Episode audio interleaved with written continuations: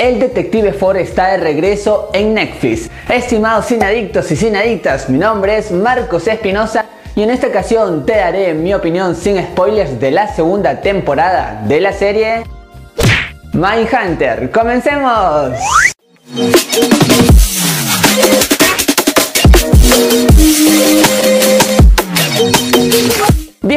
Bienvenidos a su canal Marco de Cine, su canal en donde les contamos qué tal están las películas y series del momento. Ahora, sin más que decirles, iniciamos nuestra crítica.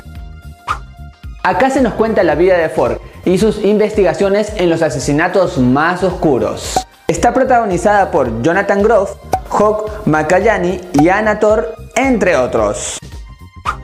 Comenzaré diciéndoles que en esta temporada no se van a aburrir ni un solo momento porque desde el principio hay una introducción muy interesante y sobre todo unos diálogos muy perfectos que todo encaja a la perfección. Y se nos muestra a Ford y a Tesh de una manera un poco personal, unos problemas que ellos están teniendo, unos conflictos internos, que esto quizás hará dudar el futuro de este pequeño equipo. El uso de las luces es otro punto a favor que tiene en esta temporada, porque en comparación con la anterior, la fotografía da un paso más hacia arriba porque no solamente hay unas buenas tomas y unos planos muy bien marcados, sino también el uso de unos colores medios opacos en cuanto a los momentos que están en el sótano, en el bar. Así que esto funciona a la perfección. Y a esto le vamos a sumar la buena música que hay. Son canciones muy épicas y así que todo ayuda a que haya mucha tensión, mucha intriga en cuanto a las escenas. Y ojo, hay que estar bien atentos a la pizarra ya conocida porque allí veremos algunos nombres famosos de algunos asesinos. En cuanto a las actuaciones, este reparto es increíble. Ya nos había mostrado un buen trabajo y acá nuevamente se superan y eso es grandioso. Groff transmite mucho nerviosismo, mucha tensión y eso puede traspasar la pantalla. Tenemos también a Makayani que él se enfoca a un lado mucho más paternal que no habíamos visto y me gustó porque puede transmitir estos sentimientos, muchas emociones y no hay ni duda que Ana Tora hace un buen trabajo, este papel es perfecto para ella. Un punto nuevo en esta temporada es el hecho de abordar algunos asesinatos porque todo se ve de una manera mucho más emocional e inclusive se investigan algunas motivaciones que estuvieron detrás de estos hechos. Por ejemplo, la discriminación se trata de una manera estupenda. Y si hablamos de tratar algunos temas de una manera muy compleja y estupenda, acá se ve algunos conflictos personales de nuestros protagonistas que están geniales porque logran empatizar con uno porque acá se ve que en casa hay muchos problemas, muchos conflictos que resolver